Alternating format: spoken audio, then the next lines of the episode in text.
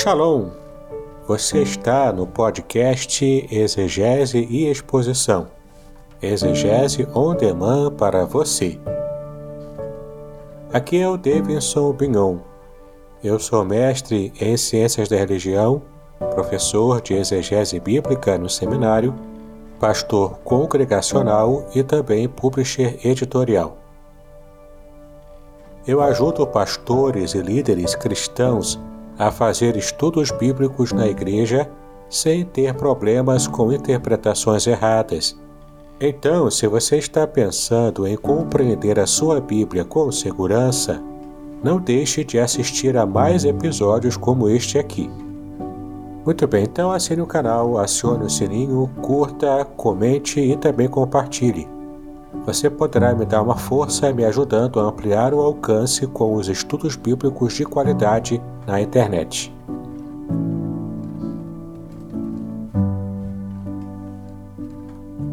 Muito bem, queridos, já podemos começar a nossa escola bíblica de agora. Já estamos online, você também que nos acompanha pela internet, que seja uma bênção o nosso estudo também para você. Nós vamos nesse momento estar, portanto, meditando na mensagem dos dois livros de Samuel para hoje. Será que nós podemos aprender alguma coisa? Será que tem alguma bênção para nós dos dois livros de, de Samuel, primeiro e segundo Samuel? Sim, veremos que sim.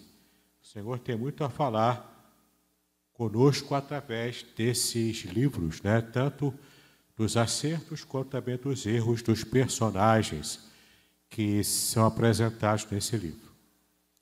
Bom, nós estamos aqui na, é, estamos aqui na nossa primeira tela. Vemos aqui o nome, o nome do livro, né, que foi dado ao livro. Os livros de 1 e 2 Samuel formam um só livro no cano hebraico e foram divididos desta forma pelos tradutores gregos da Septuaginta. Tomaram o nome do personagem de destaque, que no caso Samuel, que quer dizer pedido de Deus. Então, nós temos aqui uma característica muito interessante. Da Bíblia hebraica, é um livro só, tanto 1 Samuel quanto 2 Samuel, 1 Reis e 2 Reis, 1 Crônicas e 2 Crônicas, é tudo um livro só da Bíblia hebraica. Só que, como a Bíblia hebraica antigamente era feita em formato de rolo, o rolo com, com o livro inteiro de Samuel, no caso, nossa divisão de 1 e 2 Samuel, num rolo só ficaria muito grande. Então, por motivos práticos, eles dividiram o rolo para poder facilitar a leitura. E então, por causa disso, quando a Septuaginta fez a tradução do hebraico para o grego, eles fizeram também dois livros, por causa dos rolos que estavam divididos. Então, em nossas traduções em português, já veio já com essa divisão de primeiro e segundo Samuel. Mas entenda que ele foi composto para ser um livro só, grande e inteiriço. Tá ok? Portanto, é uma história só. Muito bem, o autor, os livros de Samuel são, na verdade, anônimos. Não se sabe com certeza quem foi o autor desses livros. Mas a tradição judaica considera Samuel o autor de 1 Samuel de 1 a 24 porque no capítulo 25 é, é a narrativa da morte de Samuel, então com certeza ele não escreveu, não é? é e Natan e Gade, de capítulo 25 até o 31 de 1 Samuel, e todo o livro de 2 Samuel.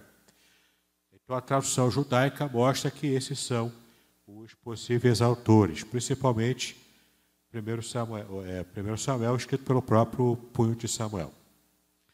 A data da escrita 1 Samuel é 1000 a.C. e 2 Samuel 950 a.C.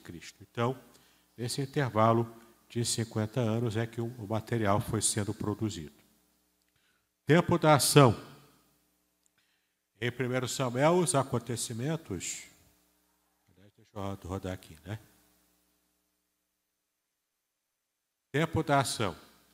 Em 1 Samuel, os acontecimentos relatados vão desde o nascimento de Samuel, em 1100 a.C., até a morte de Saul, o primeiro rei de Israel, que foi aproximadamente em 1011 a.C. Em 2 Samuel, abrange todo o reinado de Davi, desde a morte de Saul, em 1011 a.C., até a compra do local onde seria construído o templo, em 971 a.C. Esse local, o texto diz e relata que era a Ira de Araúna. Portanto, Davi havia comprado esse, esse local, a Ira, para dali então, mais tarde, se tornar o local de construção do templo. Bom, como são dois, é, dois livros né, na nossa análise, temos então dois versículos chaves, tá bom? Temos aqui em 1 Samuel, capítulo 12, versículo 13. Agora, pois, vedes aí o rei que elegestes e que pedistes. Eis que o Senhor tem posto sobre vós um rei. Então já temos aqui a marca em 1 Samuel da mudança do período de juízes para a nova situação, que era a situação da monarquia em Israel. Mas não existiam, não existiam reis ainda nos povos eh, pagãos, existiam. Em Gênesis mesmo, vemos lá a figura de é, Melquisedeque, que nós já falamos aqui, que era o rei de uma cidade antiga chamada Salém. Então existia já os reinados, né? mas em Israel não. Em Israel é só agora que começa o período de reinado para a nação de Israel. E o versículo-chave de 2 Samuel está no capítulo 7, versículos 8 e 9. São dois versículos aqui. Agora, pois, assim dirás a meu servo, a Davi, assim diz o Senhor dos Exércitos: Eu te tomei da malhada de trás das ovelhas, para que fosses o chefe sobre o meu povo, sobre Israel. E fui contigo por onde quer que foste, e destruí os teus inimigos diante de ti, e fiz para ti um grande nome como o nome dos grandes que há na terra. Aqui já é Deus falando com, é, sobre Davi, é? falando sobre Davi e a promessa de, através da linhagem de Davi, construir um novo reino. Muito bem, esse reino que seria perpétuo, o reino do próprio Messias, né? como a gente vai ver aqui também ao longo do nosso estudo. Os temas, então, em 1 Samuel, é a história de Samuel, Saul e Davi. Portanto, 1 Samuel se concentra em toda a trajetória do próprio Samuel, do rei Saul e o início da trajetória de Davi. A teocracia, portanto, foi trocada pela monarquia. E aqui é, cabe uma, uma palavra também interessante de esclarecimento. Porque hoje em dia, quando falamos em teocracia, não é muito bem visto nos, nos ramos da sociologia. Porque quando você fala em teocracia, é aquele, aquela nação que é regida por uma religião, geralmente uma religião autocrática, uma religião é, é, é que não, não respeita os direitos individuais das pessoas. Então se fala em teocracia islâmica, se fala em teocracia de povos assim, né, que a gente entende hoje como sendo ditador, ditaduras. Não é esse o sentido do que acontecia lá com Israel no passado. Quando se fala teocracia com, é, com respeito a Israel, era algo bom, porque era Deus gerindo diretamente a nação através de alguns líderes que ele havia separado para serem porta-vozes. Mas, em primeira instância, era Deus é que determinava os rumos da nação que ele havia escolhido. É nesse sentido positivo que falamos em teocracia quando é, a gente faz referência aqui ao período bíblico. Né? Então, o fato de querer abandonar a teocracia, o governo divino, né? para que possa estar, é, para que pudesse estar colocando reis humanos, isso Deus recebeu como uma afronta. Porque não estariam rejeitando a Samuel como juiz. O próprio texto, aliás, fala isso. Deus fala isso para Samuel. Eles não estão rejeitando você como juiz, eles estão rejeitando a mim. Então, qual era, qual era a atitude de Deus naquele, naquela situação? É de ele estar liberando o reinado para Israel, ok? Vocês querem, eu chamei, chamei vocês para serem uma nação diferente, para serem uma nação santa, diferente, separada do resto do mundo. Mas vocês não querem isso. Vocês querem ser iguais ao, ao restante do mundo. Vocês querem repetir e copiar o nível de governo das outras nações, como se isso fosse coisa boa para vocês. Ok, eu vou fazer o que vocês pedem. Mas o próprio Deus instruiu Samuel para que ele estivesse falando ao povo o que aconteceria se de fato acontecesse isso. Todos os pontos negativos de se ter um rei humano e de se abandonar a direção direta do próprio Deus, que era a teocracia. Mesmo assim, o povo insistiu no erro. Queremos o rei, queremos ser iguais às outras nações. Não queremos pagar o preço de ser diferente. A gente quer ser igual a todo mundo. Foi uma das piores decisões que Israel teve. Mas ainda assim, Deus transforma uma decisão ruim em algo que vai realmente reger não apenas a nação de Israel, mas vai trazer esperança e vida para o mundo inteiro também, mesmo a partir de uma decisão ruim tomada pelo povo. Tá? Então, é, os livros de Samuel marcam esse período de transição entre a teocracia, o governo divino direto, né, para com a monarquia, que era agora é, reis humanos que estavam é, é, gerindo a nação. Em segundo Samuel, o tema é o reinado de Davi propriamente dito. É, é, ascensão e queda. Tá? Então aqui a gente tem, se fôssemos pensar em termos de gráfico, né? Primeiro Samuel, mudança de teocracia para reinado, e temos aqui Saul subindo no gráfico, chegando ao auge e depois ele caindo. E enquanto Saul está caindo, Deus já havia separado, é, mandado Samuel ungir Davi. Então, enquanto Saul cai, Davi sobe. Davi sobe no segundo gráfico, e, e em segundo Samuel ele chega até o ápice do seu reinado e também cai. Bom, então é a ascensão e queda de Saul, e nesse meio tempo a ascensão e queda de Davi como os reis de Israel. Primeiro e segundo rei de Israel. Tá? Muito bem, o conteúdo. Vamos falar agora do conteúdo. Primeiro o primeiro Samuel, né, que trata é, das vidas de Samuel, Saul e o comecinho de Davi. Primeiro Samuel é um livro de biografias que conta sobre o período de transição vivido pelo povo de Israel da direção do último juiz, que foi Samuel, o qual também foi sacerdote e profeta, até a escolha de seu primeiro rei, Saul. Além da história destes dois homens, o livro começa falando de um fracasso, o fracassado pai, que foi o sacerdote e juiz Eli, e termina contando a vocação, o são e preparação divinas da vida do jovem Davi.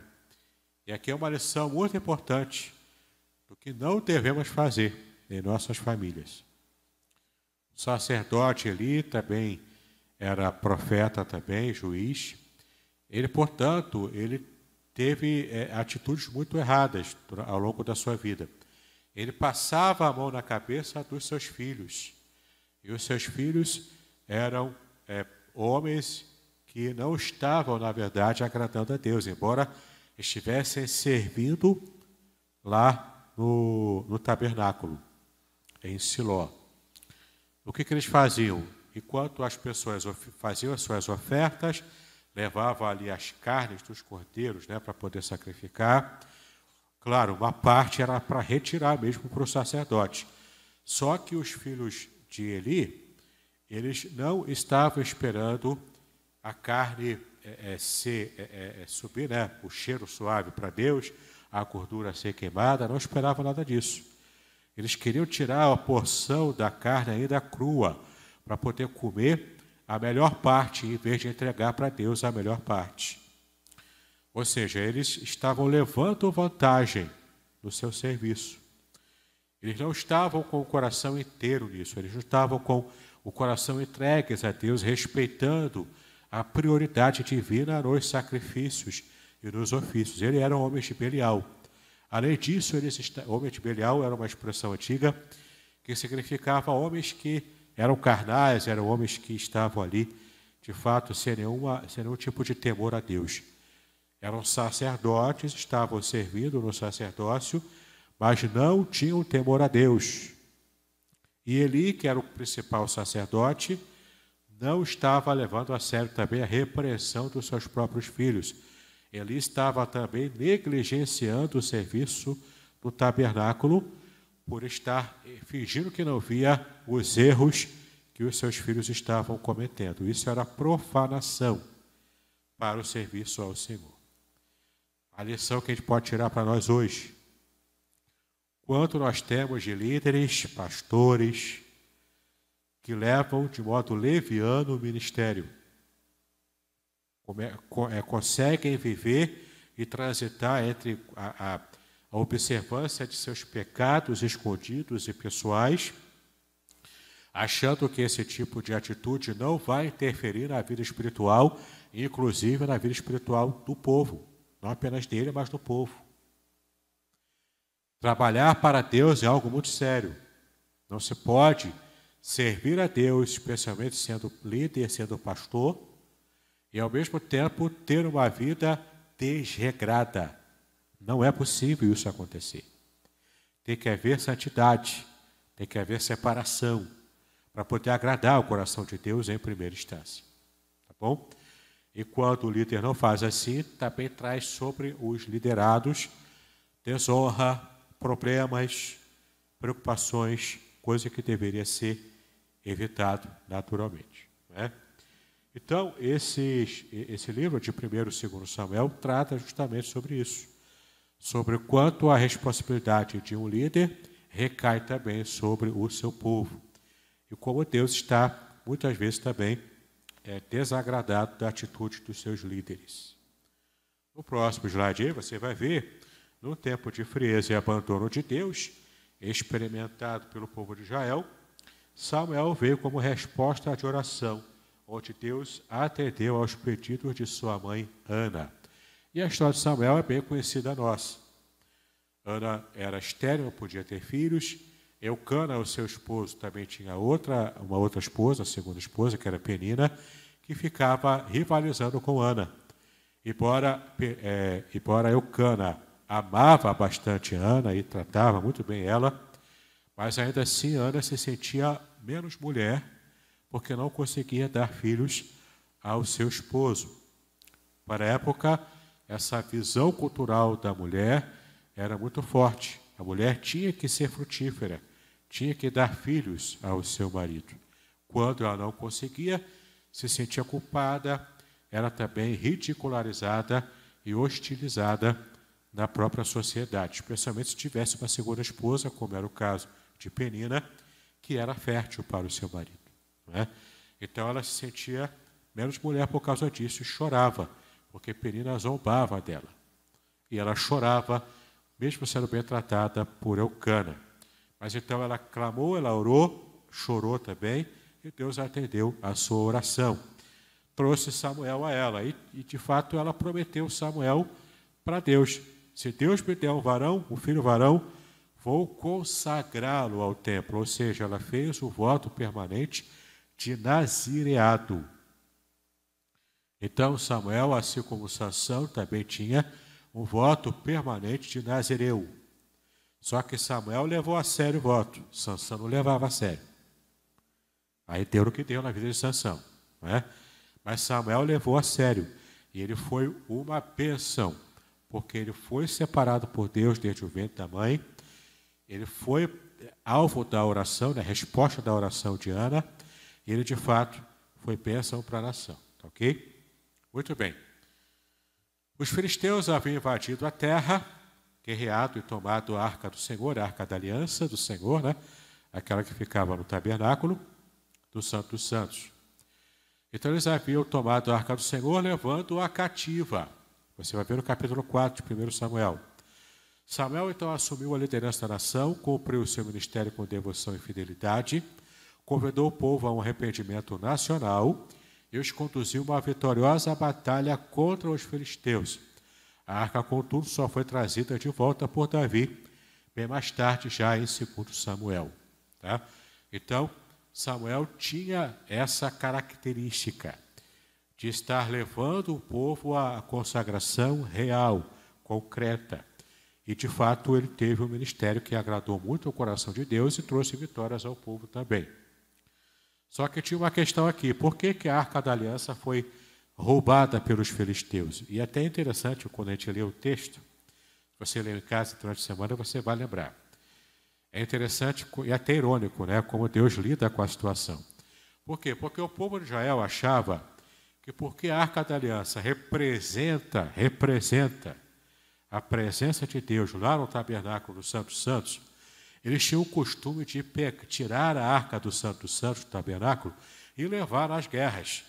Que na visão esotérica deles é como se a arca representa a presença de Deus, então Deus vai nos dar vitória sobre as guerras, sobre as batalhas. Essa era uma visão que demonstrava que, na verdade, o povo não estava plenamente confiando na pessoa de Deus em si mas naquele amuleto chamado Arca da Aliança. Então, por que, que Deus permitiu que os filisteus levassem a Arca da Aliança? Para mostrar para Israel que não era daquele jeito. Deus não vai abençoar o povo apenas porque a Arca da Aliança está ali na, no campo de batalha. Mas Deus tem poder de abençoar o povo, independente de se ter ou não a Arca da Aliança. E de fato, mesmo depois, quando Samuel liderando o povo, o povo obtém vitória na guerra contra os filisteus, a arca ainda não foi levada. A arca permaneceu mais um tempo com os filisteus.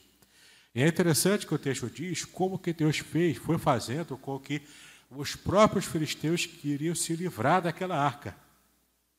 O que era um espólio de guerra, porque a arca era toda revestida de ouro, o que era um espólio de guerra que deveria ser bênção para os filisteus não se tornou bênção. Porque Deus fazia com que o Deus que os filisteus adoravam, Deus Dagon, que, ficou, que foi, estava guardado na estátua dele junto com a Arca da Aliança, na primeira vez, na primeira noite, na primeira noite que a Arca da Aliança ficou naquele lugar, a estátua de Dagon estava caída. No dia seguinte, eles acordaram e viram lá ela caída diante da arca da aliança. Aí levantaram na segunda noite, ela caiu de novo, do nada, e se espatifou toda. E depois disso, Deus ainda envia praga para os filisteus. Pragas e mais pragas. O povo não entendia. Onde a arca da aliança estava fora de Israel, ela trazia a maldição divina. Então ficou aquela batata quente, ninguém queria segurar. Para onde vai? Ah, vai para lá, vai para lá. E ficava naquela preocupação, aquele desespero para se livrar da arca da aliança. Até mesmo quando foram entregar para Israel, colocaram lá de qualquer jeito, fizeram o sacrifício lá de qualquer maneira, para se livrar da maldição, porque, está, porque haviam roubado a arca da aliança.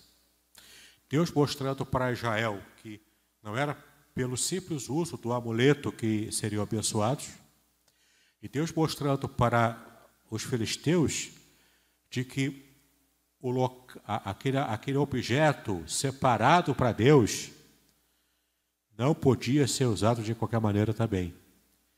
Eles tinham que devolver o objeto sagrado para o seu lugar adequado. Né? É Deus mostrando de um modo bem, bem interessante como isso acontece. Muito bem. Continuando aqui. É, já falamos aqui, então, no próximo slide, você vai ver. O próximo slide aqui. Com Samuel ter isso, então, a preeminência dos profetas sobre os sacerdotes. Tanto os erros dos sacerdotes, né, Elipo, então, era um sacerdote frouxo. Então, começa a Samuel a criar o que a Bíblia chama de de, de a escola de profetas. Né? Ali começa de verdade a ter uma preeminência dos profetas sobre os sacerdotes. Então, o ofício profético fica bastante forte nesse período. Israel decidiu trocar o divino rei invisível, o próprio Deus, né, por um humano rei visível, e escolheu, portanto, a monarquia. Nessa transição, então, é relatada aqui. Saul é escolhido rei, ele era benjamita, portanto, da tribo de Benjamim, e não era da linhagem real que Deus propriamente escolheu. Mas Deus permitiu que ele se tornasse rei. Ele, portanto, não fazia parte da linhagem real, escolhida propriamente por Deus. Mais tarde, Saul foi rejeitado por Deus devido a três grandes pecados que ele cometeu. O primeiro pecado que ele cometeu como rei, né? Ofereceu sacrifícios indevidamente. Ou seja, você vai ver nos capítulos, no capítulo 13. Você vai ver aí o quanto ele havia pecado errado, por quê? Porque tinha sacerdote para oferecer sacrifícios e ele estava diante de uma situação de guerra e precisava fazer logo o sacrifício para saber se Deus daria vitória, para invadir logo e fazer a guerra. Ele quis se precipitar. Samuel estava demorando a chegar ao arraial da guerra para poder fazer o sacrifício. Ele quis se precipitar. Ou seja, eu sou rei, eu posso tudo, eu posso fazer o que eu quiser. Então, já vou meter a mão aqui e fazer. Ele não respeitou a separação do ofício de rei e de sacerdote. E esse não respeito, essa falta de temor a Deus, foi o primeiro pecado que ele cometeu e foi o estopim, portanto, da rejeição de Deus à vida de Saul. Ele também, no capítulo 14, você vai ver que ele fez votos precipitados a Deus. Isso também desagradou o coração de Deus. E no, mundo antigo, fazer votos a Deus era coisa muito séria. Veja o voto é, da, daquele, daquele homem que eu esqueci o nome dele agora, mas que nós vimos em Juízes, que, que ele colocou a própria vi, a vida da, da filha dele em risco. Não é?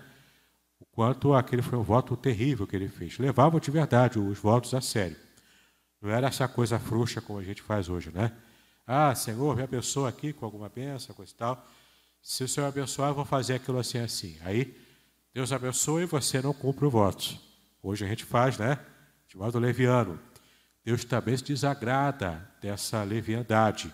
Tanto hoje quanto também se desagradava no período bíblico. E por fim, Saul desobedeceu é, diretamente às ordens de Deus, como está no capítulo 15. Tá bom? Então, Saul teve três situações que é, é, levaram Deus a estar rejeitando o seu reinado. Davi foi escolhido seu sucessor, pertencente à tribo de Judá, da linhagem real messiânica. De fato, Davi pertencia à tribo correta, à tribo real, à tribo de Judá. Tá? Passou então a ser invejado, odiado e perseguido por Saul, mas pacientemente esperou a hora de assumir o trono com a, a, com a morte de Saul. Né?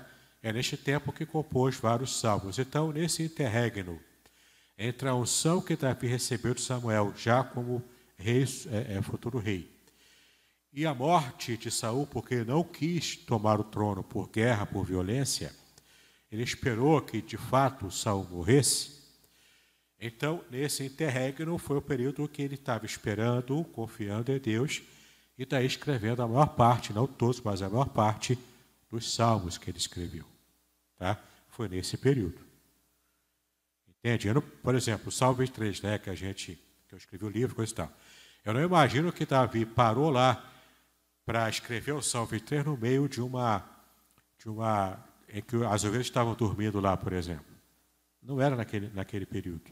Entendeu? Nesse período aqui, muito provavelmente, ele estava vivendo esse período de angústia, esperando de fato Saul morrer, para ele assumir o reinado, como ele foi ungido. Nesse período de indefinição, que é muito angustiante, né, ele recebia então inspiração, recebia. A sua veia poética cresceu naquele momento, e provavelmente ele escreveu o Salmo 23, se lembrando na época em que ele pastoreava os rebanhos do seu pai. É? Bom, segundo Samuel é o livro que conta a história de Davi, seus sucessos e fracassos. Ele é o personagem central de todo o relato dessa, desse segundo tomo né, do livro de Samuel. Com a morte de Saul, que aconteceu em 1 Samuel 31, que é quando fecha o primeiro tomo do livro, e também abre em 2 Samuel capítulo 1. Davi, aos 30 anos de idade, foi aclamado rei, apenas sobre a sua tribo de Judá, porque Judá inteira estava ciente de que ele havia sido ungido rei por Samuel. Enquanto Isbosete, filho de Saul, reina sobre as, as demais tribos. Por quê? Porque na monarquia a monarquia acontece de modo passando de pai para filho, é uma hierarquia. O pai é rei, o filho mais velho passa a ser o rei quando ele morre. O filho mais velho vai morrer também, o filho mais velho, homem, né, desse rei que vai herdar o reinado. Então é uma hierarquia. Entende? É uma essa monarquia que vai passando de pai para filho e sempre privilegiando o filho mais velho. Por isso a hierarquia, né? Que é o filho primogênito. Ele é que herda o reinado do seu pai, no caso aqui, é sendo o seu pai rei. O que acontece então? Davi reina apenas sobre Judá, respeitando a vontade de Deus, já que Deus havia escolhido e havia mandado Samuel ungir Davi como rei, mas só sobre Judá. E depois, para o restante, Isbosete, o filho de Saul, assume o reinado das outras tribos restantes. E aqui sim começam agora os conflitos. Davi, inclusive, tendo que provar para as outras tribos que de fato ele foi escolhido por Deus e não Isbosete. Porque a rejeição de Deus contra Saul envolveu inclusive a família de Saul.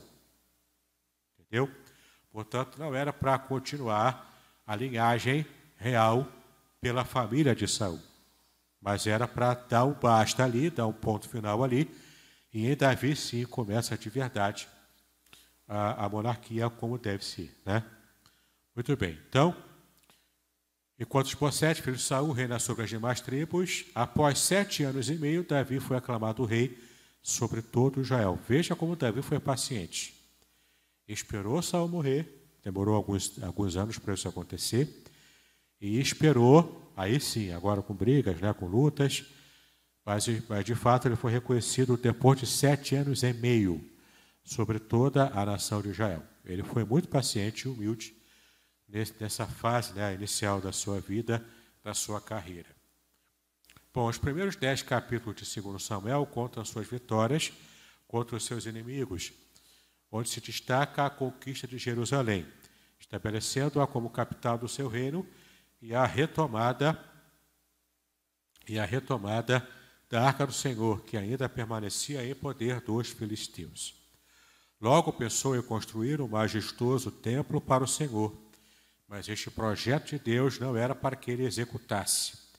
Este mesmo capítulo 7 de 2 Samuel é profético quanto à estabilidade de seu trono para sempre. Profecia esta que se cumpriu da seguinte maneira: como você vai ver aqui agora. Na preservação do trono de Judá, no Reino do Sul, na preservação do Reino do Sul por meio do cativeiro babilônico também, na linhagem messiânica de Jesus e nas verdades escatológicas do Reino de Cristo, que são uma retomada dessa linhagem real de Davi. Tá bom? Por isso que todo esse processo aqui é Deus controlando a história ele está ainda no controle até chegar o Apocalipse, como nós aguardamos, quando todo essa, esse reino davídico prometido por Deus a Davi, para sua descendência, como sendo o reino eterno, e de fato o Messias vai reinar eternamente, aqui já no âmbito escatológico, ele já vai reinar eternamente, cumprindo, portanto, essa promessa, sendo o Messias da tribo de Judá, portanto, da descendência do próprio rei Davi, ok? O capítulo 11, segundo Samuel, relata o maior pecado de Davi. E tudo mais que a seguir vem relatado será consequência direta ou indireta deste pecado. Então, Satanás se aproveitou daquele que foi o momento de maior glória de Davi para derrubá-lo naquele, naquele pecado terrível com a Batseba, né? que nós também conhecemos bem essa história. Então, Estamos passando aqui, bem passando, as várias fases da vida de Davi. Até mesmo a luta dele contra Golias, o gigante. gente conhece bem a história. E naquele período de humildade e de crescimento. Quando ele começa a ficar soberbo e dá atenção à sua carne e ao pecado, ele começa então a também cair, tá? Então, se homens como Davi tiveram ascensão e queda, porque pecaram contra Deus, quem sou eu para achar que eu posso viver sem nenhum tipo de problema e transigir com o pecado? Entendeu? Então é um chamado à santidade também a cada um de nós. A punição contra Davi foi dolorosa contra, com, com esse pecado, é, com Batseba, né? Ela foi dolorosa por quê? Porque a criança de Batseba morreu, isso também machucou o coração do próprio rei. Houve a traição e morte do seu filho Absalão. Se você ler o caso, você vai ver o quanto isso também machucou profundamente o coração de Davi. Isso sem falar na trágica história de Aminon e Tamar, que é também uma história com requinte de crueldade por parte de Aminon, não é?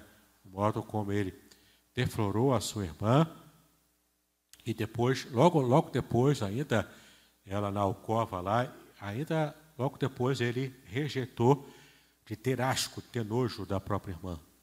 É? O tipo de luxúria que Aminon é, se deixou levar também pelo pecado. E isso também fez com que o próprio Absalão, que mais tarde veio se rebelar contra Davi, você vai ver aqui o quanto ele também quis, né? ele era um homem sanguinário, ele quis também matar Aminon, ele realmente fez, por causa desse pecado contra a sua irmã Tamar. Né?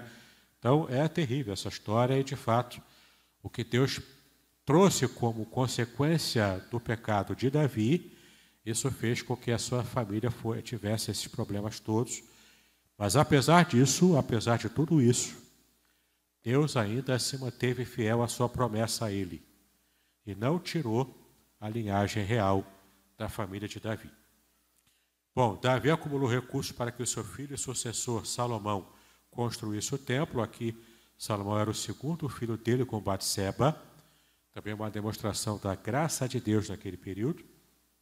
E a Bíblia, portanto, não esconde a humanidade de Davi e nem os seus pecados. A Bíblia não constrói essa imagem que muitas vezes nós vemos na literatura, nos filmes, né? E a gente às vezes também tem a ilusão de que a gente consegue manter essa imagem de que eu sou perfeito, Nick, né? Eu sou intocável, eu não peco, eu sou impecável, como se eu fosse a impecável Maria Mansa, né? Então, eu acho que eu consigo levar a vida assim. Isso é fake news, como está na moda falar hoje. Né? Nada disso é real. Às vezes a gente se encanta com a nossa própria imagem, autoimagem. E como tantos personagens da Bíblia também, a gente erra, cai e cai feio. E se a gente for realmente olhar para o nosso lado negativo, o nosso lado feio, a gente vai ver o quanto a gente é feio por dentro. Né? O quanto o pecado realmente trouxe de mácula e destruição da própria imagem de Deus na vida de cada um de nós, seres humanos. Então, se você abrir uma, uma lupa, ser bem de perto em cada personagem humano, você vai ver que todo mundo é feio por dentro. Não é? E Jesus é que nos ajuda a, a não, não levar tanto assim em conta o nosso lado negativo, a nossa carne, que leva sempre a gente para o mal. Né? Bom, Divisão dos dois livros é bem simples aqui. Cada um livro pode ser dividido em três grandes blocos. Primeiro Samuel, os três primeiros blocos, é a história de Samuel, o segundo uh, bloco Saul e o terceiro bloco Davi. E segundo Samuel, o primeiro bloco é a ascensão de Davi, o segundo bloco a queda moral e o terceiro bloco os últimos dias, os últimos anos, na verdade, de Davi. Então você tem esse tipo de foco né, nos dois livros aqui. De modo bem rápido, vamos falar agora sobre o esboço. Primeiro Samuel, nós temos aqui de modo bem panorâmico. Nos capítulos 1 e 2, Samuel resposta de oração. Capítulo 2, Deus fala com Samuel, aquela clássica passagem também, né? Fala, Senhor, que o teu, que o teu servo ouve, né? Aquela, aquela situação lá que Samuel estava pela primeira vez ouvindo a voz de Deus. Versículos de 4 a 6, caminhada da arca, E foi aí que os filisteus pegaram a arca. Capítulo 7, guerra contra os filisteus. Capítulo 8, Jael pede um rei. De 9 a 11, a escolha de Jael. Capítulo 12, a despedida de Samuel. De 13 a 15, a rejeição de Saul. 16, a escolha de Davi. 17, temos então Davi e Golias, ele já havia sido ungido rei, então sobre ele já estava a bênção de Deus. Foi quando ele luta contra o gigante Golias. E gigante aqui não é um cara do tamanho de um prédio, não, pelo amor de Deus. Não é? O povo pensa em João e o pé de feijão. Não é aquilo, não. Tá? Gigante aqui é de dois metros, três metros no máximo, e a estatura média do povo judeu era uma estatura é, média para baixa. Então, qualquer Carlos Botisca era considerado um gigante para Davi lá na época, entendeu? Porque ele tinha lá os seus dois metros, lá, três metros, enfim. Né? Era gigante, era forte, coisa e tal, mas não era o tamanho de um prédio, pelo amor de Deus. Né? Vamos é, colocar os pés no chão. 18 a 23, perseguição de Saul a Davi. Tá? É, Saul fica apegado ao poder, fica louco, e então persegue Davi. Capítulo 24, Davi poupa a vida de Saul pela primeira vez. Também numa passagem engraçada, também na caverna, você que leu, você sabe do que, que eu estou me referindo. É a única vez da Bíblia que ela faz referência a essa situação, entendeu? Lá em, segundo, é 1 Samuel, capítulo é, 18. Não, é capítulo 24. Podcast Exegese e Exposição. Exegese on demand para você.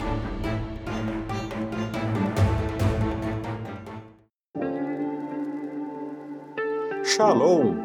Aqui é o Davidson Pignon. Eu ajudo pastores e líderes cristãos a fazer estudos bíblicos na igreja sem ter problemas com interpretações bíblicas erradas. Então, se você está pensando em compreender a sua Bíblia com segurança, não deixe de assistir a mais conteúdos como este aqui neste canal. No capítulo 25, a morte de Samuel. 26, Davi poupa novamente a Saúl, já agora pela segunda vez, mostrando que ele não era, que o coração de Davi não era vingativo, ele não, está, ele não queria o mal de Saul. De fato, durante toda a história de Davi, você percebe que ele realmente não estava querendo o mal de Saul. Mas Saul queria de fato matá-lo, por causa da loucura que tomou a mente e o coração de Saul. Versículo, é, capítulo 27, Davi em Gate, 28, a médium de Endor, que é também uma passagem muito problemática até, vamos falar um pouquinho mais sobre esse, essa passagem um pouco mais à frente. 29 a 30, algumas vitórias de Davi. 31, a morte de Saul. Então termina aqui 1 Samuel. Segundo Samuel, no primeiro capítulo, a morte de Saul, repete, né, de onde acabou o capítulo 31. Capítulo de 2 a 4, Davi reina sobre Judá. Capítulo 5, Davi ungido rei. Capítulo 6, a arca de volta, a arca da aliança volta com Davi, né, para Israel. 7, o pacto com o Senhor. De 8 a 10, as vitórias de Davi. 11 a 12, o adultério de Davi, aqui começa a queda dele. 13 a 18, as consequências em sua família. 19 a 21, a restauração do seu trono. 22 a 23, louvores. E aqui esses capítulos aqui estão meio desconexos né, com o restante da história. É como se fosse uma pausa na narrativa para mostrar aqui alguns salmos de Davi. 24, o pecado derradeiro do censo, foi o último pecado que ele cometeu. Tá ok? Então temos aqui a estrutura é, resumida de primeiro e segundo Samuel. Próximo slide agora. A gente vai falar sobre, sobre nossa análise propriamente. Né? Mesmo os mais dedicados, fiéis e ocupados servos de Deus não devem esquecer a responsabilidade que tem no ministério familiar. É a lição que aprendemos com o péssimo exemplo de Eli, sacerdote que lidava com seus filhos né, de modo frouxo e o quanto isso trouxe problema para ele e para a nação de Israel. Não é? Então, pais Quem domina na sua casa não deve ser o seu filho, por mais bonitinho que ele seja, por mais engraçadinho que ele seja, por mais chicuticute que ele seja. Quem dá a palavra final é você, não é o seu filho. Não deixe a sua criança dominar todo o dia a dia da sua família. Isso vai trazer problema para você. Principalmente se essa criança for uma criança barbada e mimada, já com seus trinta e tantos anos. A casa é sua, meu irmão. Quem manda é você, não é o seu filho. Quem está debaixo do seu teto tem que se encaixar no seu estilo de vida. Ah, mas ele quer ficar, ele quer, ele quer ficar livre, ele quer ficar tranquilo, né? viver como ele quer. Ok, sai da casa do seu pai, vai construir a sua vida, vai construir a sua família, vai se bancar. Enquanto você não se banca, você tem que ficar restrito ao modo como eu conduzo a minha casa. Tem que ser dessa maneira. Família onde não há um líder forte, ela tem problemas sérios. Entendeu? E o líder que é banana, o pai que é banana, vai arrumar sarna para ele próprio se coçar depois. Tá bom? Bom, a oração é um elemento dominante na vida de Samuel, por isso que ele foi um homem forte. Ele foi pai também, casado e teve filhos. Por isso ele foi um pai forte e um líder abençoador para a nação inteira. Ele era um homem que foi forjado desde a infância na oração. A palavra que recebemos hoje pela manhã, né, do, do presbítero Cláudio, é justamente isso. Uma vida de oração faz toda a diferença. A oração é o elemento dominante da vida de Samuel. Veja aí, ele é filho de uma mulher de oração, Ana. Nasceu como resposta da oração de Ana. Seu nome significa pedido a Deus. É, sua oração traz livramento para o próprio povo, né, de modo geral. Ele orava constantemente, intercedendo pelo povo também. Bênçãos na vida de Samuel por causa da sua vida de oração. No próximo slide aí você vê a expressão um espírito da parte do Senhor atormentava Saul, que aparece em 1 Samuel 16 e 19 também, deve ser compreendida como o abandono do Espírito Santo de sua vida por causa dos seus frequentes pecados. E sob a permissão de Deus, o espírito maligno veio atormentá-lo. Então, além de o Espírito Santo não agir mais sobre Saul, como antes acontecia, por causa dos seus frequentes pecados, esses três que nós vimos aqui principalmente, Saul, portanto, é rejeitado por Deus. Então, em vez de enviar o Espírito Santo para agir sobre Saul, Deus permite que um espírito demoníaco vá atormentar a cabeça daquele homem. E o, e o tormento provocado por demônios deixa a pessoa maluca. Foi isso que aconteceu com Saul. Ele ficou transtornado. Ele ficou apegado ao poder temporal, se esqueceu de Deus. Então teve muitos problemas na sua vida também, tá? Muito bem. Samuel teve um ministério riquíssimo ao longo da sua vida. Ele jogou, profetizou e serviu como sacerdote. Ele ungiu dos dois principais reis de Israel. Ungiu os dois principais reis, é, primeiros reis de Israel. Provavelmente escreveu Juízes, Ruth e 1 Samuel. Fundou uma escola de profetas em Ramá. Então, de fato, Samuel foi uma bênção na vida do povo e é um, um ótimo exemplo para nós de homem de oração, homem de Deus, que realmente faz a vontade do Senhor. Né? Primeiro Samuel dá início ao, ao novo período da história de Israel, no caso aqui o período dos reis, que durou 540 anos. Então, durante 540 anos, Israel foi uma monarquia. Tá? A médium de Endor, como eu falei aqui, que a gente vai fazer referência agora, a médium de Endor, em 1 Samuel capítulo 28, não apresentou a Saul o verdadeiro Samuel, porque Samuel já havia morrido. Saul estava desesperado pela sua loucura, porque Deus já não falava mais com ele. Então, para a mente de Saul, ele não sabia se ele entrasse numa guerra, se ele seria vitorioso ou não, porque Deus já não falava mais com ele. Então é, é, era muito terrível para Saul essa indefinição. Então ele fez o impensável. Ele próprio antes havia dado a ordem a mando de Samuel, né, que recebeu a ordem de Deus, de acabar com todas as pitonisas, todos os feiticeiros da, da, de Israel. Todos os feiticeiros ou morreram ou fugiram para outras nações pagãs. O que acontece aqui? O que acontece é que Saul agora, por, devido à sua loucura, soube dessa pitonisa que estava escondida lá, vivendo como se fosse um agente secreto, escondida. Então ele vai lá é, fantasiado, ele vai lá é, é, é todo, todo paramentado lá para que ela não reconhecesse que era ele, para pedir para que ela trouxesse novamente Samuel, porque Samuel já havia morrido.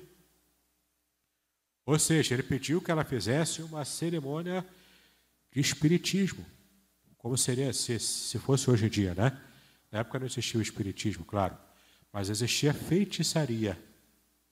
E essa feiticeira, essa médium de Endor, que era aquela cidade onde ela ficava escondida, faz as suas magias lá, e ela vê, o texto diz, a gente vai ver aqui os motivos pelo qual que ela trouxe não era Samuel, tá? E vamos explicar o porquê aqui agora. Mas na visão que ela tem, naquela magia que ela estava fazendo, aquele paganismo puro ali, ela viu esse vulto. E quem interpretou que era o próprio Samuel foi Saul. Não foi nem a mulher que interpretou, foi Saul. Veja aqui, ó. Por que, que não era Samuel? Porque todo o ensino bíblico e o próprio Samuel considerava a feitiçaria um pecado. Como é que agora Samuel é, estaria voltando por obra de feitiçaria? Não, faz, não, não casa, não faz sentido. A visão foi relatada pela mulher e interpretada por Saul. Saul é quem entendeu que era Samuel. A mulher nem sequer disse que era Samuel. Ela disse que, ó, tá vendo, tá vendo o homem aqui com uma capa. Que era provavelmente o modo como Samuel costumava se vestir, com uma capa. Então, quando ela falou da capa, Saul interpretou, não, é, é tranquilo, é Samuel. Pergunta para ele o que eu quero saber agora. Não é? Foi ele que interpretou, ele que percebeu que era Samuel. Ele que entendeu, na verdade, que era Samuel. Por fim, as profecias do falso Samuel falharam.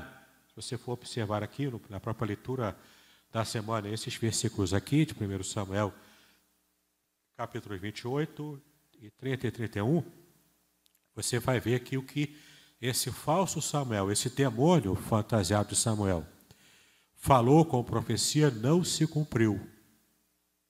Não se cumpriu. Entendeu? Samuel, como profeta também que era, nunca errou nas suas profecias. Por que, que errar agora aqui depois de morto? Não faz sentido também, não era ele. Não era ele. Era o demônio enganador para enganar Saul. Porque se Deus. Para para pensar. Se Deus já não falava com Saul do modo tradicional, do modo correto, a partir de agora Deus iria querer falar com Saul do modo errado? Não ia. Não era Samuel, era um demônio. Então, se por acaso algum amigo seu espírita, kardecista, olha aqui a Bíblia fala sobre reencarnação e fala também sobre uma reunião mediúnica lá com Samuel. Você já tem resposta para dar para ele. Não é nada, não está lá vendo agora com a outra. Não é uma. Não, a Bíblia não dá respaldo aqui para uma reunião mediúnica com alguém que já morreu. Não. Pelo contrário, em Hebreus 9, 27 diz: após a morte, segue-se o juízo. O homem está ordenado a morrer em uma só vez. E após a morte, segue-se o juízo. Entendeu? Então, não tem essa história, não. Certo? A Bíblia não dá respaldo para é, reuniões espíritas. Ah, você que está me acompanhando na internet aí, ah, mas minha família é, eu sempre fui, coisa e tal. Você tem direito a crer o que você quiser crer. Mas dizer que isso tem respaldo bíblico, você não pode dizer. Entendeu? A Bíblia não dá respaldo para esse tipo de atitude. Ok? Muito bem. Deixa eu ver onde eu parei aqui. Próximo aqui é o número 7. Né? É belíssima e inspiradora a amizade entre Davi e Jonatas, apesar da incessante perseguição de Saul a Davi. É belíssima e inspiradora, sim, a amizade. O que passa disso é intriga da oposição. Porque tem gente falando aí que os dois tinham um relacionamento homossexual. A Bíblia não diz isso. Não era comum em Israel isso acontecer. Tá? E outra, Davi e Jonatas eram heterossexuais, eles tinham famílias, filhos. Por quê? Porque na cultura judaica, aliás, em Provérbios fala isso, né? Que o homem que tem muitos amigos tem os para a sua ruína. Mas há amigos mais chegados do que irmão. Na cultura judaica, quando um chama o outro de irmão, é como se fosse irmão de sangue, é proximidade, é intimidade. É irmão mesmo. Tem preocupação real pelo outro. Entendeu? É como se fosse filho do mesmo pai. Era essa a ideia quando chama de irmão. E Davi aqui amava Jonatas e Jonatas amava Davi como irmãos, como se fossem filhos do mesmo pai. Não veja a maldade onde a Bíblia não traz maldade. Entendeu? O povo vê maldade onde não existe. Oito. A respeito da morte de Saul, há aparente discordância entre os relatos de 1 Samuel 31, que relata o suicídio de Saul, né? E 2 Samuel, capítulo 1, de 6 a 10, que diz que ele foi morto pelo Amalequita, naquela situação de guerra lá. Guerra contra os filisteus, Saul estava perdendo, ele vendo é, o próprio exército filisteu se aproximando, ele não queria morrer pela espada de um filisteu, então ele pede a um soldado que estava servindo a ele, estava ajudando Israel nessa guerra, mas era malequita. Ele pede então que o soldado o mate para que ele pudesse não morrer pelos filisteus. Como o soldado se recusou a matá-lo, ele então faz o araquiri, né? ele mesmo se mata lá e morre por suicídio. E, e segundo Samuel, a, a o relato que esse Amalequita dá para Davi é de que ele próprio matou Saul. Ele mentiu. Por que, que ele mentiu? Porque ele achava que ia levar vantagem. Ele era Amalequita, né? ele não era, não era da nação de Israel, mas como Israel aqui estava por cima, por causa de Davi, ele achou então que devia falar para Davi que ele que, que matou Saul, achando que Davi iria recompensá-lo. Iria dar algum prêmio, alguma coisa para ele, porque ele matou o inimigo do rei Davi. Não é? Só que não foi isso que aconteceu. O Amalequita foi morto. Porque Davi não, não estava festejando a morte dos seus inimigos em momento algum. Tá bom? Então, a verdade é que Saul morreu é por suicídio, não pela morte, é, não pelo Amalequita. Né? Muito bem, número 9 aí, você vai ver no próximo slide, número 9 o pecado do senso no final da vida de Davi, né? Se deveu a duas coisas, a dois fatores. Primeiro, não foi feito com a orientação do Senhor. Não partiu de Deus o desejo de fazer o censo. Partiu do coração do próprio Davi. O que motivou? Motivado pelo orgulho e pela vaidade. Ele já havia pecado contra Batseba, aquele problema todo lá, estava numa situação ruim, e no final da vida, antes de, de morrer, ele ainda faz isso porque ele estava totalmente entregue à sua vaidade, a vaidade como rei, vaidade pessoal. A visão que Davi possuía a respeito dos sacrifícios dedicados ao Senhor foi muitas vezes, ainda hoje é, esquecida pelo povo de Deus. Ou seja, é, às vezes a gente leva de modo leviano os nossos votos que fazemos a Deus, os, o modo como queremos servir ao Senhor, e Deus leva isso muito a sério. Deus leva isso muito a sério, entendeu? Debate se pode ter pastora, se não pode. Esse é um debate, por exemplo, que a gente faz porque a gente quer atualizar, entre aspas, o que a Bíblia fala. Mas em momento algum a Bíblia diz que mulheres poderiam ser pastoras de homens ou sacerdotisas, entendeu? Tinha sacerdotisas no mundo pagão, no mundo bíblico não sacerdotes, homens, reis, homens. Tinha uma, uma juíza que estava fora da curva, que, é, que era a, a, aquela juíza que nós estudamos aqui, né, com o pastor Hidalgo. Mas ela, ela era fora da curva. Entende? Eram juízes homens, na sua maioria. O princípio bíblico é esse. Então, mulher não pode ser pastora. Hoje em dia, se você quiser ser bíblico, não. Mas a mulher pode ser diaconisa, porque a Bíblia diz que existiam diaconisas na igreja primitiva. A mulher pode ser missionária, tranquilamente. Qualquer homem ou mulher pode pregar o evangelho. Pode ser, pode ser uma missionária. Ela pode fazer qualquer outro tipo de atividade na igreja. Entendeu? Mas a atividade de liderança pastoral, isso cabe ao homem. Do, do ponto de vista bíblico, é assim. E não adianta a gente querer atualizar a Bíblia. Entende?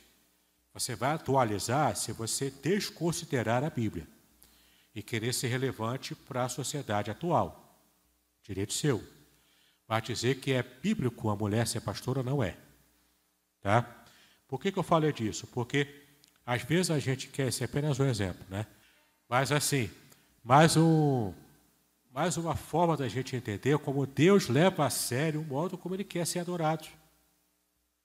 Não é a gente que escolhe o modo como a gente vai adorar a Deus. Não é a gente que fala, ah, o culto hoje foi maneiro a beça. Por quê? Porque eu pulei, eu dancei, eu gritei, eu subi bananeira, eu vi lá, o, o, eu já vi, pior que eu já vi. Gente da igreja entrando com o cabo assim para fazer papel de anjo voando, entendeu? coisa das mais, das mais loucas possíveis, né? A igreja tem gelo seco, tem é pintada de preto, toda cheia de luzes e coisas, não é? Não é a gente que define isso. É Deus é que define o modo como Ele quer ser adorado. E a gente peca a não levar a sério o modo como Deus quer ser adorado. Entendeu? Para reflexão nossa. Então, para a gente fechar nossa aula aqui, ó. Jesus em 2 Samuel. 1 Samuel não tem referências a Jesus, né? apenas a, aquele início lá de, de Davi. Né? Mas em 2 Samuel, de, de, verdade, aparece uma tipologia aplicada a Cristo. Né? Jesus em 2 Samuel, portanto. Embora só haja uma, uma, uma profecia messiânica no livro de Samuel, que está em 2 Samuel 7,16, que deve ser comparada com Lucas 1, 32 e 33. Davi, portanto, nesse, nessas passagens aqui, especialmente segundo Samuel 7,16, ele foi o tipo de Cristo como rei, o rei perfeito. E, de fato, ainda hoje, se você for a Israel, quem foi o melhor rei de, da história de Israel? Até hoje eles falam, Davi. Tem uma estátua é, designada para Davi lá em Jerusalém. Tem a, na cidade velha de Jerusalém, tem ali, inclusive, o, o, o Basuel, o sepulcro de onde pretensamente foi enterrado Davi. Entendeu? Vá lá para Jael e grita lá na praça pública que Davi não foi essa coisa toda aí que, que o povo diz. Você vai ser lixado. Entendeu? Jael, é, Jael ainda hoje considera Davi o melhor rei de Israel. E é claro, Deus tem propósito nisso. A linhagem messiânica vem Davi. Ele, aliás, ele dá, ele dá ensejo à linhagem messiânica. Né? E a promessa de Deus cumprida até hoje, como de fato Jesus era filho de Davi, no sentido de que ele era descendente de Davi. Né? E aqui você vê no nosso último slide a bibliografia, a Bíblia Sagrada, como sempre, e o livro do Ângelo Gagliardi Júnior. Ok? Muito bem. Perguntas, respostas. Já tem pergunta? Ele está pronto ali para levar o microfone. Vamos lá. Oi. Tem, tem, também tem pergunta na internet. Passa aqui para o Bruno. Para olhar aqui. É a que eu vou fazer agora. Tá, ele, ele mandou para mim aqui alguma coisa. É. É o Alexandre, ele fez três perguntas aí no, no chat. Tá. A primeira pergunta é: qual era o propósito principal do voto do nazireado naquela época? Esse voto subsiste ainda hoje na cultura religiosa judaica? O voto de nazireado era para separar a pessoa durante um período curto de tempo. Os únicos exemplos bíblicos de voto de nazireu que durou para a vida toda era o de Sansão, que ele não levou a sério, e o de Samuel, que ele de fato levou a sério. O restante é por um período de tempo para a pessoa se consagrar, para a pessoa se purificar, ter uma resposta de uma oração específica ali. E então, depois a pessoa entregaria o voto e estaria desobrigado de, de cumprir esse voto. Não podia cortar cabelo nesse período, não podia tomar beber vinho, nem comer uva. Nem mesmo a uva, comida assim, não podia. Não podia tocar em, em bicho morto, em gente morta, não podia. Era uma, um período de intensa purificação mesmo que fazia. Tá? E o objetivo era de, realmente de se consagrar a Deus. A segunda pergunta é: qual das funções teve mais realce na vida de Samuel? Profeta, sacerdote ou juiz? Ou não é possível a prevalência de uma sobre a outra? Ele fez duas perguntas. Ele perguntou se ainda tá, se ainda vale para hoje o voto Nazireu. Não é muito comum, tá? Não deve ser muito comum, não. De repente existe lá, mas que eu saiba, não é comum de acontecer, não. Quanto à prevalência né, dos três ofícios de Samuel, se uma não interpola na outra, acaba interpolando, claro, né? Não é uma coisa bem divididinha, né? Como se fossem gavetas de um armário. Não é assim. Claro que o ofício dele como sacerdote, qual é o papel do sacerdote? O sacerdote leva o pedido do povo para Deus. O profeta traz a palavra de Deus para o povo.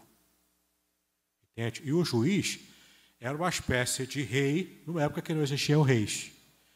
Então ele é que, é que julgava, ele julgava e colocava ordem na, na situação lá. Né? Ele era o, era, o, era o dono de governo, né?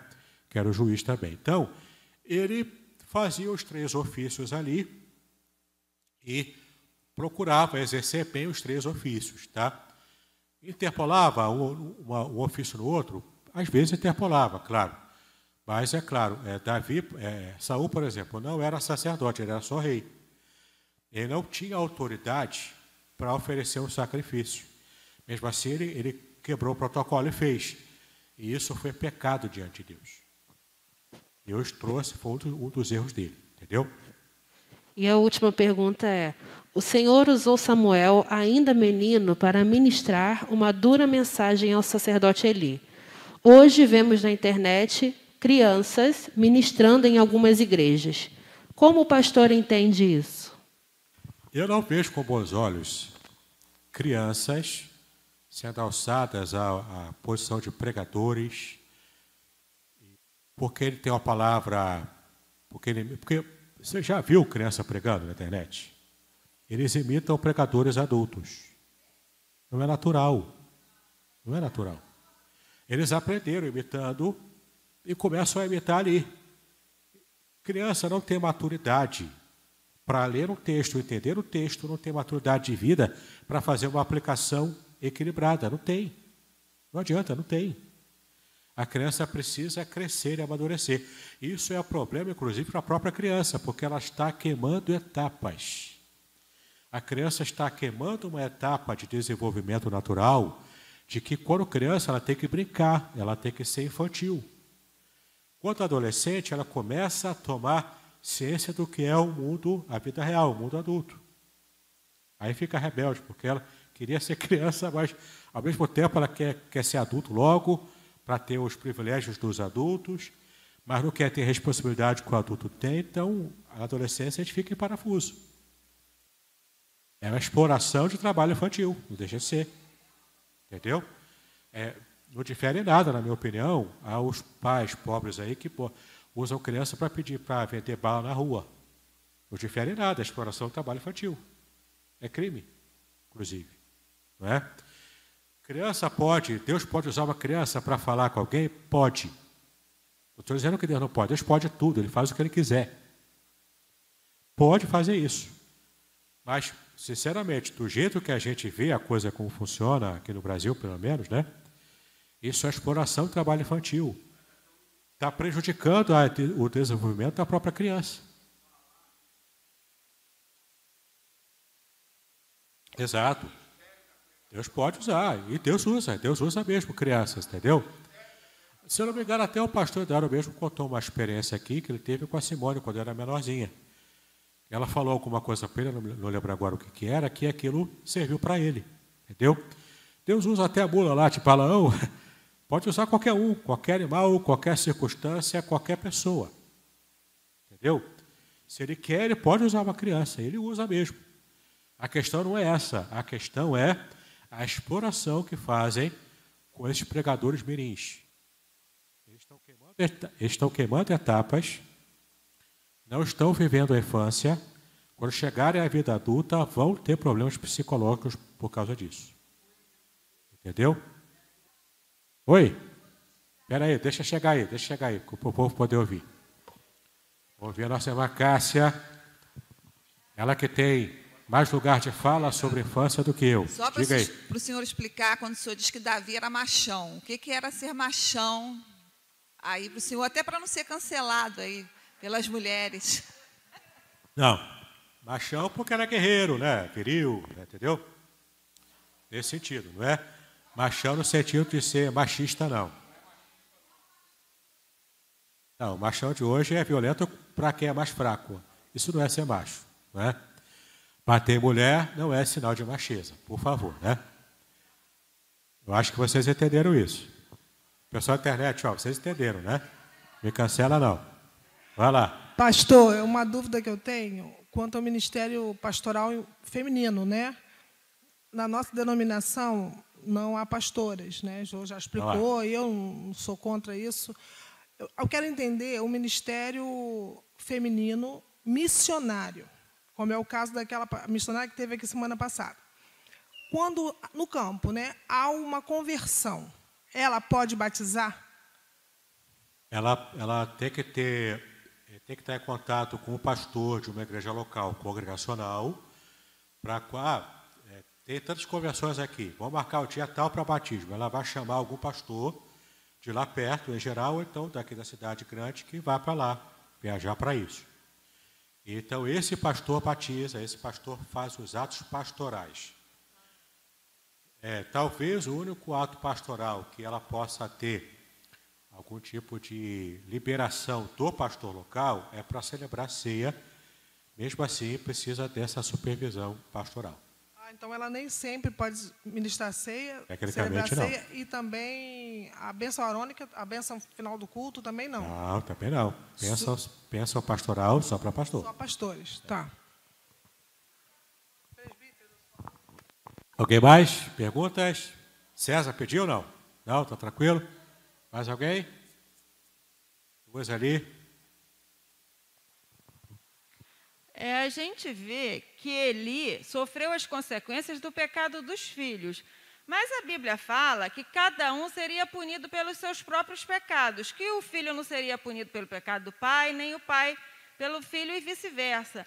E também a gente fala né, que não há maldição. Mas os filhos de Davi, por acaso, não foram amaldiçoados? Eles não carregaram toda a culpa do pecado do pai? Então eu queria que o Na senhor verdade, ele, isso. Ele sofreu pelo pecado dele próprio, pecado da negligência com os filhos, né? no trato com os filhos. E ele pagou preço por isso.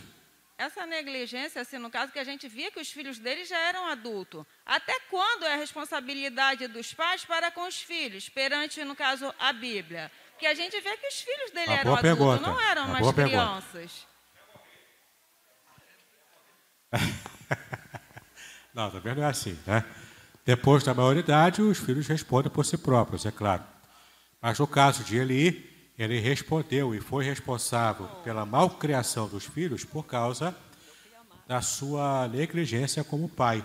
Ele já devia estar levando lá os filhos a, na flauta lá, desde a infância, dando um mau exemplo, porque era o período dos juízes ainda, né? o, o, o período dos reis ainda viria.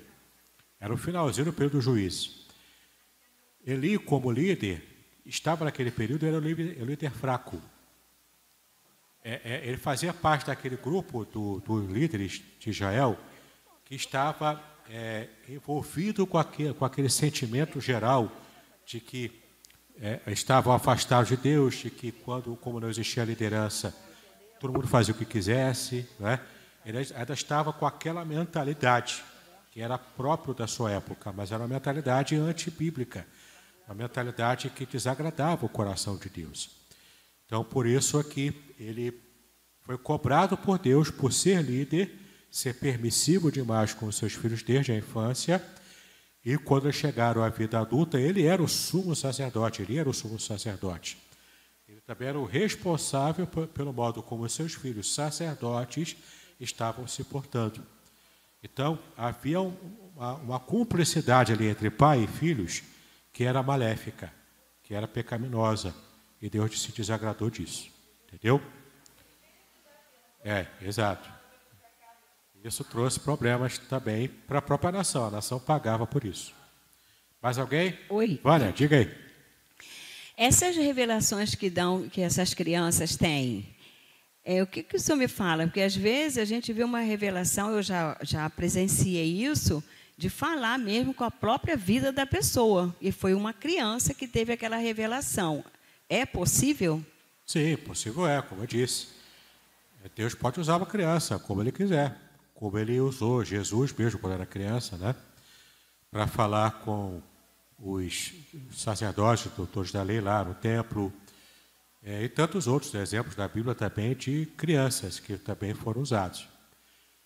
Esporadicamente, entendeu? Há é, situações históricas muito específicas em que uma criança era alçada a rei por um tempo, né? mas tinha que ter o quê? Uma tutoria de adultos para poder ela poder dar cabo do seu ofício como rei, né? Então era comum, não era muito comum, mas sim, Deus pode usar, mesmo hoje Deus pode usar crianças, Ele usa quem Ele quer, pode usar. Muito bem, não há, não há mais perguntas, então vamos encerrar a nossa aula de hoje, né? Vamos finalmente poder almoçar. Vamos pedir ao Senhor então que nos abençoe, né? Então tá bom. Vamos orar então, ficar em pé, fazer a oração final. Pai, nós te exaltamos pelo privilégio que nós temos, Senhor, de poder estar na tua casa, prontos, ó Pai, para estarmos ensinando a tua palavra, aprendendo também dela e estarmos, ó Pai, moldando a nossa vida de acordo com aquilo que nós aprendemos. Pedimos, ó Pai, que esses assuntos que são espinhosos, assuntos difíceis, ó Pai, de se abordar, mas são assuntos que a tua palavra nos ensina. Pedimos então a tua graça para que tenha ficado tudo muito claro para todo mundo que estará participando e assistindo depois essa aula, que seja bênção para as vidas de cada um de nós e que possamos de verdade, Senhor, estar é, sempre é, responsáveis por estarmos sendo fiéis à tua palavra conforme ela foi revelada para cada um de nós. Então, nos abençoa no dia de hoje, nos traga novamente a noite para ceia do Senhor. Nós assim te agradecemos e pedimos, em nome de Jesus, hoje para todos sempre. Amém e amém. Muito bem, agora o que eu gostaria de ver é a sua participação. Entre em contato comigo compartilhe a sua experiência comigo e quem sabe até se você enviar em formato de áudio, eu possa aproveitar a sua experiência para apresentar no próximo episódio do podcast Exegese e Exposição. Eu sou Davidson Bignon e eu ajudo pastores e líderes cristãos a fazer estudos bíblicos da igreja, sem terem problemas com interpretações erradas. Se você então está pensando em compreender a sua Bíblia com segurança, não deixe de assistir a mais episódios como este aqui. Então, assine o canal, acione o sininho, curta, comente e também compartilhe. Ajude-me a ampliar o alcance com estudos bíblicos de qualidade na internet. Que Deus abençoe os seus estudos, paz e bênção sobre a sua vida.